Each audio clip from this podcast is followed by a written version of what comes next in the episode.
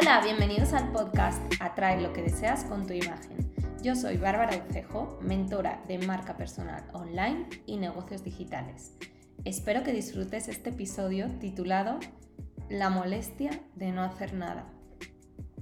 Más allá de la frase ya muy trillada de que es de locos esperar un resultado diferente haciendo siempre lo mismo, este episodio va de la molestia que nos ocasiona saber que tenemos que hacer algo en nuestro negocio y lo postergamos por falta de motivación o ganas y eso nos genera mayor frustración porque sabemos que debemos hacerlo, pero no conseguimos ponernos en marcha para lograr hacerlo. Y aquí no acaba la molestia. No hacer nada implica que no pase nada. Normalmente que no pase nada para bien, porque nos lleva al estancamiento y a la queja, en lugar de explorar las posibilidades para movernos del lugar en el que estamos. Estaba el otro día en una de las sesiones estratégicas que tengo con los profesionales del desarrollo personal que necesitan aprender estrategias para ganar clientes online y tener el negocio eh, que quieren a nivel comunicativo y técnico. Y la persona me decía, llevo mucho tiempo ya estancado porque era un hombre. Sé que no puedo seguir así, pero el hecho de no saber por dónde empezar me tiene desmotivado, sin ganas para intentar las cosas porque todo lo que inicio lo dejo de hacer al no ver resultados. Y esto es muy revelador porque esa persona finalmente no entró a mi programa. Y de eso va este episodio. De que muchas veces, incluso teniendo delante nuestro una oportunidad, la dejamos ir por miedo, por falta de confianza en uno mismo y sabemos que eso no nos va a quitar la molestia de no hacer nada por nosotros y nuestro negocio. Y lo curioso es que hay veces que así podemos seguir por meses, por no hablar de años. Yo recuerdo cuando quería tener rodando lo que actualmente tengo con Que Bárbara y me exponía a vídeos, podcasts, masterclasses, guías, ebooks.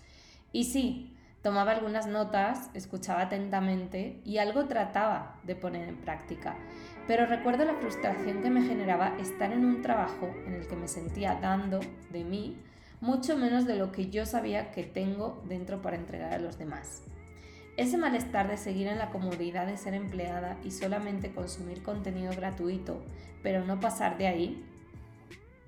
Entonces, eh, actualmente Hablo con personas que están en ese punto de estancamiento, de insatisfacción, porque saben que merecen más y que no están viviendo en su máximo potencial.